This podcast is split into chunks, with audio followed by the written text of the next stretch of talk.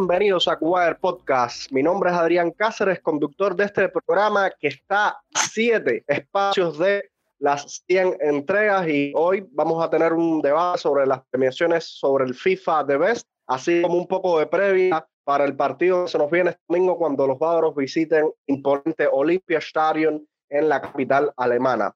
Para esta ocasión tenemos por primera vez la grata compañía de Patricia Montero, periodista deportiva, amante de la velocidad y el motor, redactora en Mi Bundesliga, Venezuela y con cuenta de Twitter arroba soy Pati Montero. Hola Patri, bienvenida a Cuba el podcast. Hola Adrián, ¿cómo están? Ay, bueno, súper emocionada, algo nerviosa por ser mi primera vez aquí en, en Cuba el podcast y mi primer podcast, así que muchísimas gracias por la invitación y bueno, siempre, siempre pendiente del gran equipo que hace este podcast porque me parece increíble. Bueno, gracias a ti por aceptar la, la, invitación y pues ya vas a ver que seguro vas a pasar a la pasar de lo bien. Aquí estamos para divertirnos, para aprender y pues nada, para hablar de mucho fútbol, sobre todo el fútbol alemán y del Bayern Múnich. Presentada ya nuestra invitada de hoy, les comento que, que, esta vez me va a estar acompañando solamente mi colega Alejandro García, así que le estoy dando la bienvenida.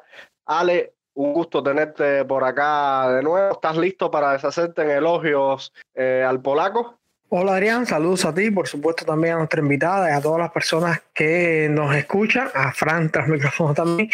Y, y, nada, sí, un poco listo para, para, decir algo que yo creo que hemos dicho bastante del polaco, para hablar también de lo que viene, de lo que fue la, la jornada pasada y un poquitico también a petición de Sergio que no pudo estar, hablar sobre el mercado, el mercado de fichajes que empieza a dar sus primeros pasos el Bayern Múnich, pequeños pasitos pero importantes.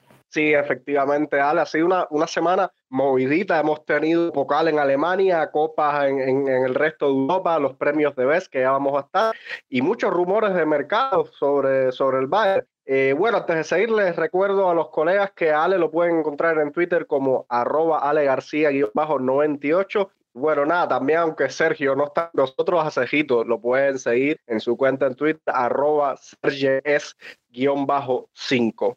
Bueno, propongo comenzar contigo y es que esta semana vimos eh, consagrarse a Ron Lewandowski por segunda ocasión consecutiva como el Best premio otorgado por la FIFA. ¿Qué opinión le merece eh, este premio y la diferencia que le puedes ver al que da la revista, la revista francesa France Football? Bueno, Adrián, la verdad es que yo creo que el premio es justo. Lewandowski es justo merecedor. Lleva dos años a un nivel brutal, siendo eh, yo creo que quizás el futbolista más determinante del mundo. Al menos así lo ha sido para el Bayern Múnich estas últimas dos temporadas.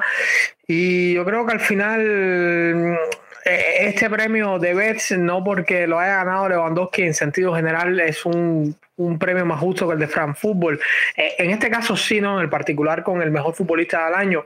Pero la verdad es que, eh, mira, lo tenían bastante difícil hacerlo peor que Fran Fútbol en, toda la premiación. Y yo creo que, que le hicieron competencia a eso, sobre todo con ese 11 femenino que no incluye jugadoras del Barcelona, que fue una, una bestialidad de equipo, con jugadores que están eh, seleccionados entre los tres mejores de ambos sexos y que no están incluidos en los 11 de gala, digamos, o sea, en los 11 ideales de ambos sexos, va a haber redundancia, como el caso de Alexis Putela, eh, que ha sido la mejor futbolista del año, es imposible que no esté en el 11 del año, o en el caso de Mo Salah, que no está en el, eh, está entre los tres finalistas, pero no está en el 11, en el mejor 11, y, es un 11 eh, que parece que dijeron, bueno, vamos a quitar los laterales, vamos a quitar un poco de extremo y vamos a poner a Cristiano y a Messi. Sobre todo la inclusión de Cristiano me parece extremadamente polémica, a Messi creo que un poquitico más de mérito por el tiempo que tiene, digamos, el tiempo que entra al premio, el tiempo que mide para el premio eh, de BES. Me parece, la verdad, que fueron premios bastante polémicos en, en muchas cuestiones.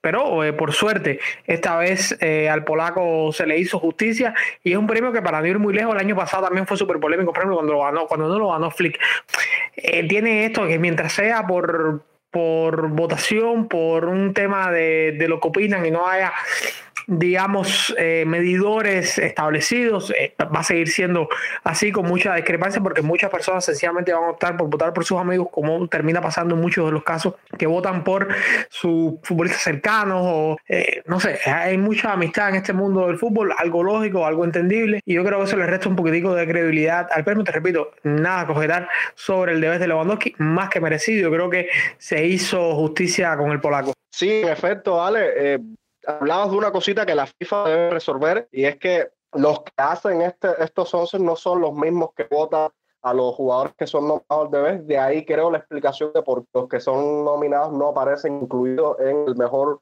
eh, 11 del año, tanto femenino como masculino, totalmente absurda. Hablabas sobre, sobre la polémica de la distribución, incluso déjame decirte que Lewandowski, eh, el, voto, el voto de los aficionados lo ganó Messi. Prueba de la gran máquina de propaganda que aún funciona sobre el astro argentino y sobre otros futbolistas. Menos mal que, los, que esta vez los capitanes y, y seleccionadores nacionales hicieron la diferencia y los medios también en esta ocasión votaron mayoritariamente a favor del polaco. Patrick, ¿qué nos puedes comentar sobre toda esta polémica acerca de la distribución de los votos. Eh, principalmente se habló mucho de hipocresía por parte del argentino. No sé qué visión tú nos puedes traer, cómo lo ve la gente eh, desde la óptica de mi Bundesliga y cómo lo ves tú, por supuesto. Bueno, yo creo que esto de los premios de vez de la FIFA es algo eh, bien inconsistente respecto a quienes entregan cada premio. De hecho, me puse a investigar que, por ejemplo, el once ideal aquí dice justo en un documento PDF que te sale ya cuando entrega los resultados de, de la FIFA como tal, te sale que los futbolistas profesionales son los que eligen el 11. Y yo pensaba que eso lo hacían los aficionados, por ejemplo. Y también estaba evaluándole el premio Puskas, porque a mi parecer lo tenía que ganar Patrick Schick.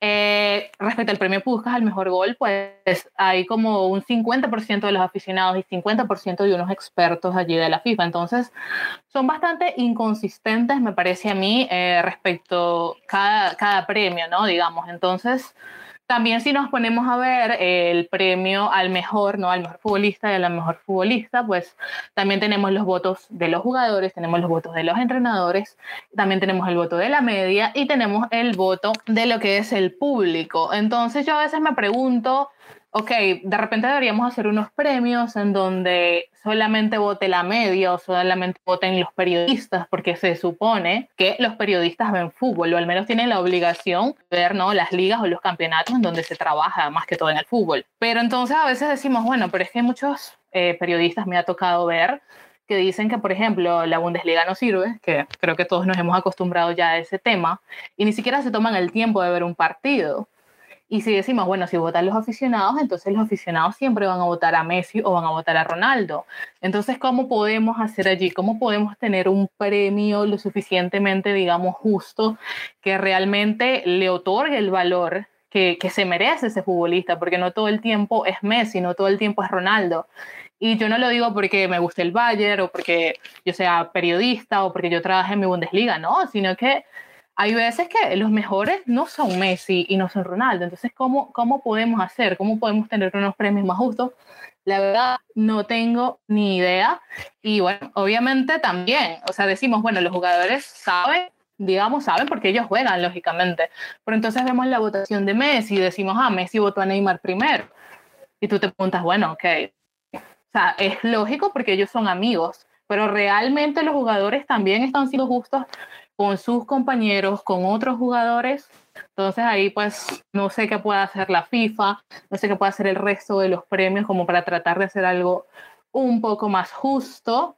Pero bueno, al menos hizo justicia con Lewandowski, al menos la mayoría de los futbolistas y de los involucrados aquí en este premio votaron por él.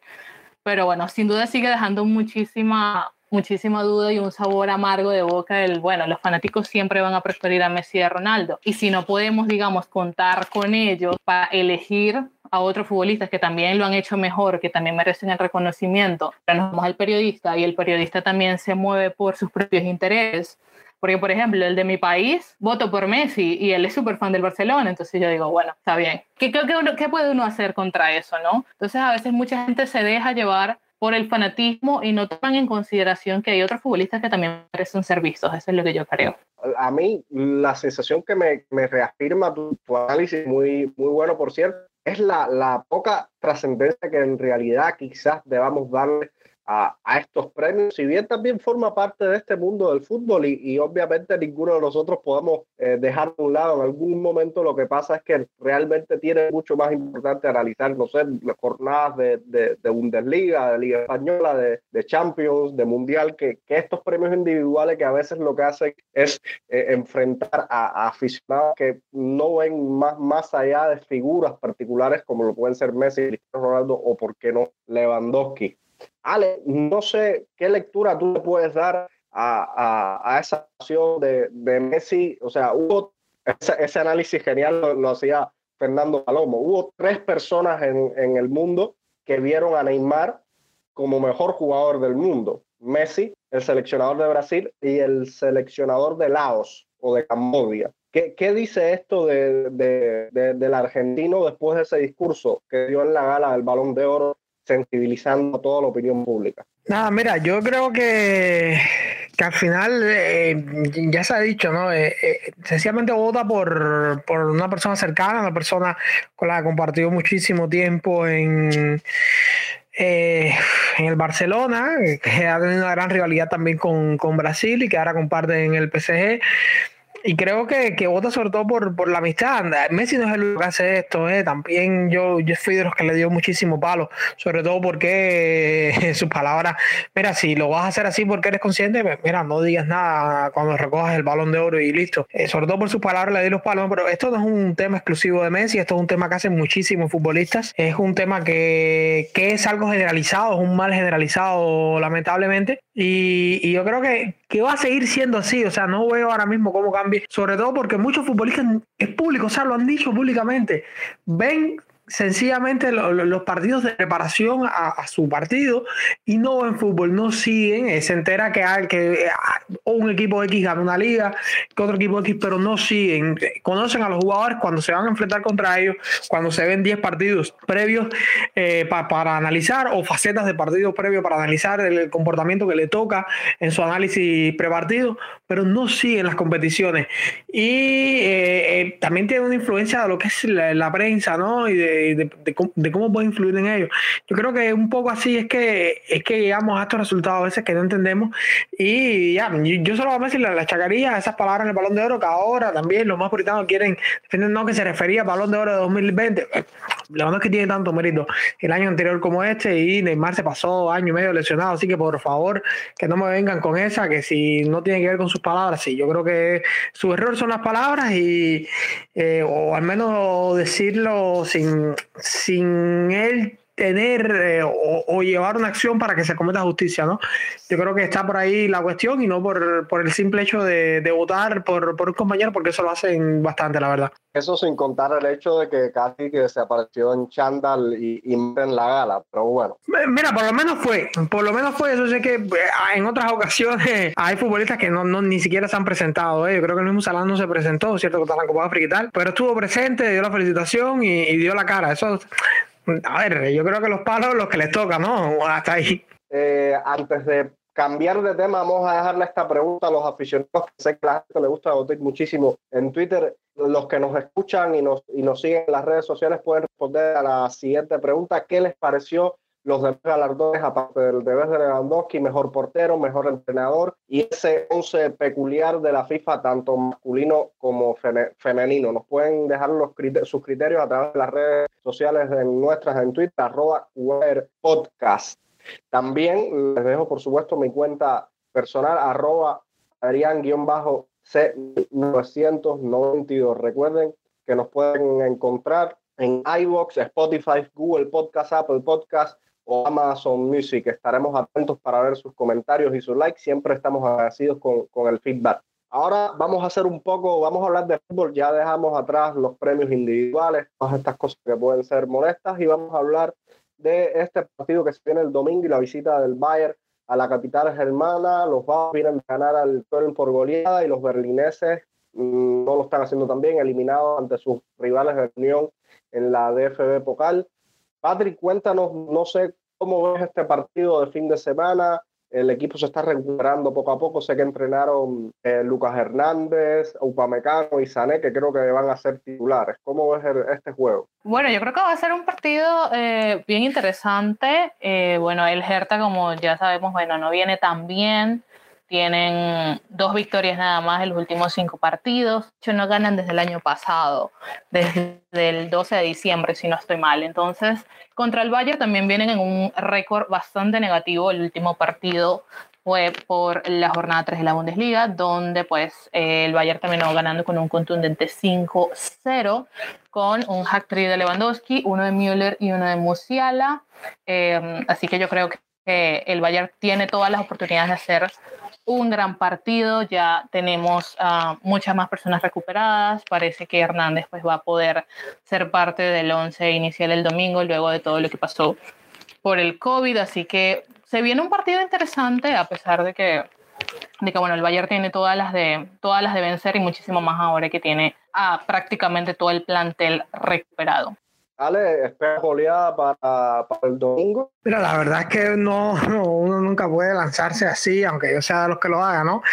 Pero, mira, tiene pinta, ¿eh? Yo creo que el Hertha es uno de los grandes fiascos del fútbol alemán en las últimas temporadas. Yo creo que desde que llegó el inversor, yo, yo fui, por ejemplo, de los que aposté mucho por, por ese proyecto, ¿no? Me parecía súper interesante los nombres que sonaban, la manera en que se empezaban a mover en el mercado.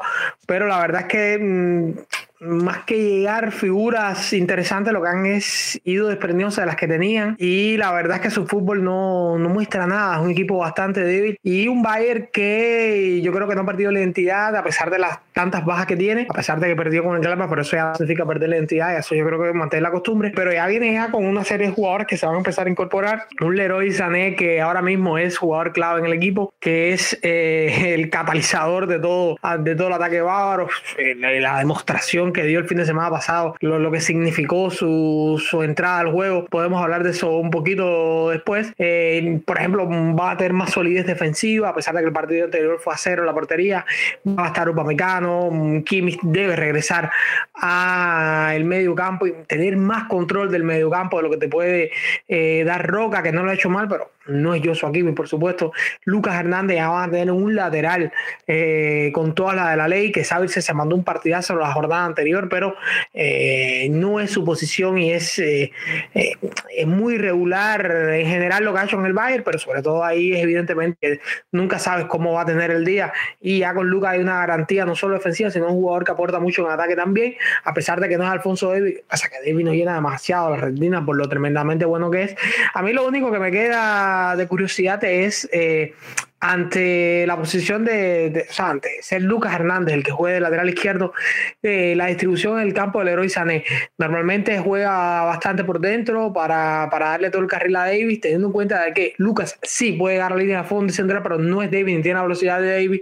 Sería interesante ver la posición de Sané si se queda un poquito más en banda, aunque ya lo vimos la semana pasada, natural, lo hizo natural con ser de lateral izquierdo, ya no se encuentra en la raya Sané, como, como futbolista me refiero dentro del campo, ya tiene que ir obligatoriamente obligatoriamente al centro para sentirse cómodo y hacerlo bien y marcar diferencia.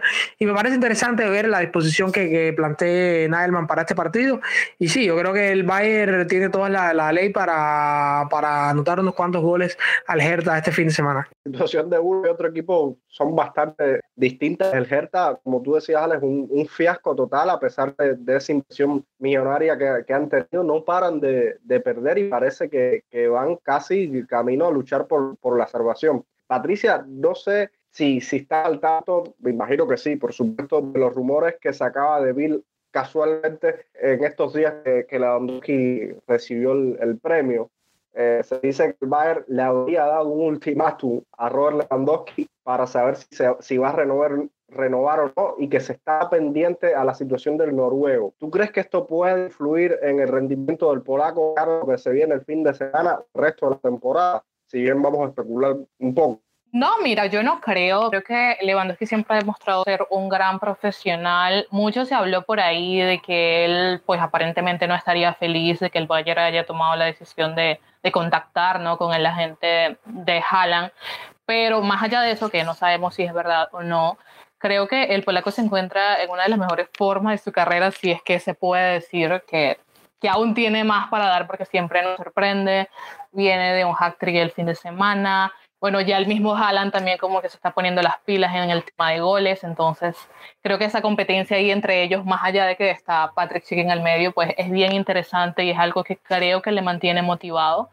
Entonces, de verdad, no creo que sea un problema como tal para Lewandowski. Ahora sí será interesante ver cuál será la decisión que él va a tomar, porque justamente me tocó trabajar en esa nota para, para mi Bundesliga, entonces es interesante porque ya el Bayern dice, bueno, nosotros queremos que te quedes, pero el tema es que si tú no te quedas, yo tengo que vender este mismo año porque si no, no puedo sacar dinero por ti. Y obviamente, en el caso de que él se vaya, pues necesitan dinero contratar a otro delantero, bien sea Haaland o bien sea, no tengo ni idea ahora mismo de de cuál podría ser otra opción en el mercado para el Bayern en caso de que esté la ausencia de Lewandowski. Creo que para el Bayern es bien importante, o para la directiva es bien importante tener este tema pues resuelto lo más rápido posible, algo similar a lo que le pasa al Dortmund, por la misma cuestión de que no tienes un, creo yo, que no existe ahorita en el mercado un delantero que te pueda ofrecer lo mismo que te ofrece o un Lewandowski o un Haaland que no sea Mbappé y que bueno, todo el mundo sabe el tema de Mbappé, el posible contrato con el Madrid. Entonces, creo que no, creo que vamos a ver el polaco muchísimo más inspirado. Quizás ya cuando se resuelva todo esto, si se queda o se va, igual va a querer seguir dando lo mejor de sí mismo, bien sea para despedirse o bien sea para, para mostrarle al club que sí, que sí sigue rindiendo al tope y que sí puede seguir dándole muchísima más alegría al club en el próximo año o dos años que se plantea el Bayern renovarle. Patri ahorita hablaba y decía la palabra mercado, eh, dejando un poco lado, de lado este partido del domingo, que vamos a decirlo, está, está como casi resuelto, no, no, debe ser tan difícil. Vamos a entrarnos un poquito en, en el mercado. Y es que vamos a, cumplir con esa petición de Sergio de hablar de, de Zacaria, que tanto se ha hablado en, el día de hoy, sobre todo. Bueno, Adrián, yo creo que la llegada de Denis Zacharias o, o, que se firme en esta ventana para que llegue en, en, el verano o que se traiga definitivamente en esta ventana, yo creo que es eh, la confirmación de, de, lo que viene siendo un secreto a voces ya en el Bayern. Kerry lo decía por acá en el último podcast o, o la última que estuvo Kerry por acá, que Tolizo no va a renovar, que el Bayern no tiene contacto con su agente. Y yo creo que si en definitiva terminan trayendo eh, al suizo, yo creo que, que, es la confirmación de que el francés se va definitivamente del club. Y también yo creo que es el fichaje que, se, que, prepara, que prepara la directiva del Bayern para también una salida de Zule. Y eh, se están trayendo un a coste cero o presumiblemente traerían un jugador a coste cero que puede contribuir con las dos funciones y que si por ejemplo Zule sale eh, le deja la titularidad para, para, que no haya tanta lucha de egos a Upamecano y a Lucas dejándole por supuesto también la opción a Pavar que, que lo ha demostrado bien en el central y también a Nianzú que ya yo creo que a medida que pase el tiempo debe empezar a tener más minutos de juego para que se desarrolle todo el potencial que tiene que tiene muchísimo. Y Zacaria por supuesto también podría cumplir esa función como también sería el jugador que le daría un descanso a, a Kimmich o que también le pudiera dar descanso a Oresca su a Kimmich quedándose él entonces, Adrián, yo creo que esa vendría siendo la, la función que tendría Zacaria en el club y me parece interesante. Tiene muchas novias y por eso creo que el Bayern se está apurando y a ver si lo puede traer desde ella. Patri, ¿te gusta, ¿te gusta este fichaje? De... No, no vendría nada mal. Yo creo que espero, mejor dicho, que la directiva haya aprendido de esos errorcitos por allí que aún seguimos pagando con ciertos jugadores. Así que yo pienso que si logran hacer un buen fichaje, que, le beneficia a todo el equipo, pues será increíble. Por allí también se viene la posible renovación de Neuer. Así que bueno, creo que la directiva está súper, súper ocupada en estos momentos sobre qué es lo que será el futuro, que se viene bastante cerca y que hay que pensar en las mejores opciones, no solo por el mercado, sino por, por eso, por el futuro que se viene con bastante renovación, ¿no? Vale, y ya para, para ir cerrando, y es un tema que, que no vamos a cansar de, de, de, hablar y que pues, creo que se va a hablar durante todo el resto de la temporada hasta el mercado de verano. ¿Crees de verdad, o sea, ¿Le ves posibilidades al noruego de aterrizar en Múnich? Mira, Adrián, yo creo que Sergio Díaz lo decía, mientras más rápido asumamos que Haaland no va a llegar, más saludables para nosotros. ¿eh? Eh, yo creo que viene siendo así. Yo le veo muy pocas posibilidades por muchas cuestiones. La primera es la tremenda relación que tiene Haaland con la hinchada de Dortmund, que es un futbolista bastante respetuoso, no creo que haría el cambio. No era la misma situación de Lewandowski, por ejemplo, que no, no se veía tan implicado con, con el club, sobre todo un proyecto que ya venía dando tumbos ya no me parece la misma situación. Yo creo que Jala está bastante implicado con, con, con, todo lo que tiene que ver con, con Dortmund. Me parece también un paquete carísimo, sería un paquete muy caro. Yo creo que el Bar está siendo inteligente también. Tampoco es darse por muerto una pelea por un jugador que seguramente marcará época, un jugador que será diferencial, que peleará eh, por, por, absolutamente todo y que es un jugador de equipo que se da muy bien y que además, en cuanto a características, yo creo que se le, da se le pinta solo al Bayern como sustituto de Lewandowski. Y por supuesto no se descartan. Mac es el hombre que está más a altura ahora mismo para suplir el polaco en caso de que este ya se vaya y en caso de que, que se renueva, que, que ya los años, ya le van quedando dos, tres años top, digamos, y de ahí tiene que venir la declive le, ha pasado todo, el padre tiempo no perdona y el que no va a ser la excepción. Yo creo que, que, el padre está atendiendo el mercado, lo está haciendo bien. Eh, se han mostrado respetuosos con el polaco, no, no, han sido muy evidentes con Haaland. Y el otro tema también que lo veo difícil, la cantidad de primas que exige. Rayola y su papá exigen una cantidad de dinero tremenda. No veo al Bayern pagándola, no veo al Bayern rompiendo su escala salarial ahora mismo por traerse a Haaland y por eso lo veo un poquito difícil, Adrián. Pero no imposible, por supuesto. Eso, es lo muy importante. Bueno, nada, ya creo que, que, por esta ocasión hemos cubierto todos los temas. No sé, Papi, si quieres agregar algo más a, este asunto de, del noruego. Bueno, yo creo que eh, coincido con Ale, creo que va a ser muy difícil que, que Haaland llegue al club. Eh, no, no lo veo, por eso, por, eso que comentó de la linda relación que tiene con, con el Moon y también Haaland anda muy en plan, quiero jugar en España, ya lo ha dicho bastante. Entonces, de verdad, lo veo muy complicado y el otro tema, también como dijo Ale, es lo económico. Entonces, lo veo bastante, bastante difícil. Eh, respecto a Lewandowski, se supo que el club le ofrece un año hasta 2024 con, eh, la mis, con el mismo salario que recibe ahora y dos años hasta 2025, pero con una reducción de salario. Entonces será cuestión ya, creo que más que todo el polaco, el, el decidir qué quiere hacer en su futuro yo la verdad no le veo fuera de Múnich. Creo que el club pues le ha dado todo y él ha podido conseguir todo lo que ha conseguido gracias al club. No nos debe nada a nosotros y nosotros no le debemos nada a él, pero pues creo que, creo que se va a quedar, creo, ojalá no me equivoque.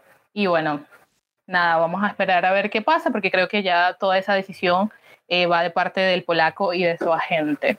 Y bueno, ya si, ya si Haaland querría o no, o consideraría o no eh, partir y cambiarse a Múnich. Cualquier caso, Lewandowski se, se, va a llevar siempre la admiración, el cariño de, de, los paros, porque la verdad que lo que ha hecho con, con Bayern es, es histórico, es una leyenda del club, aunque muchos no, no lo vean así. Bueno, muchachos, ha sido un gustazo estar esta noche con ustedes. Bueno, eh, muchísimas gracias chicos por la invitación, de verdad la pasé muy, muy bien.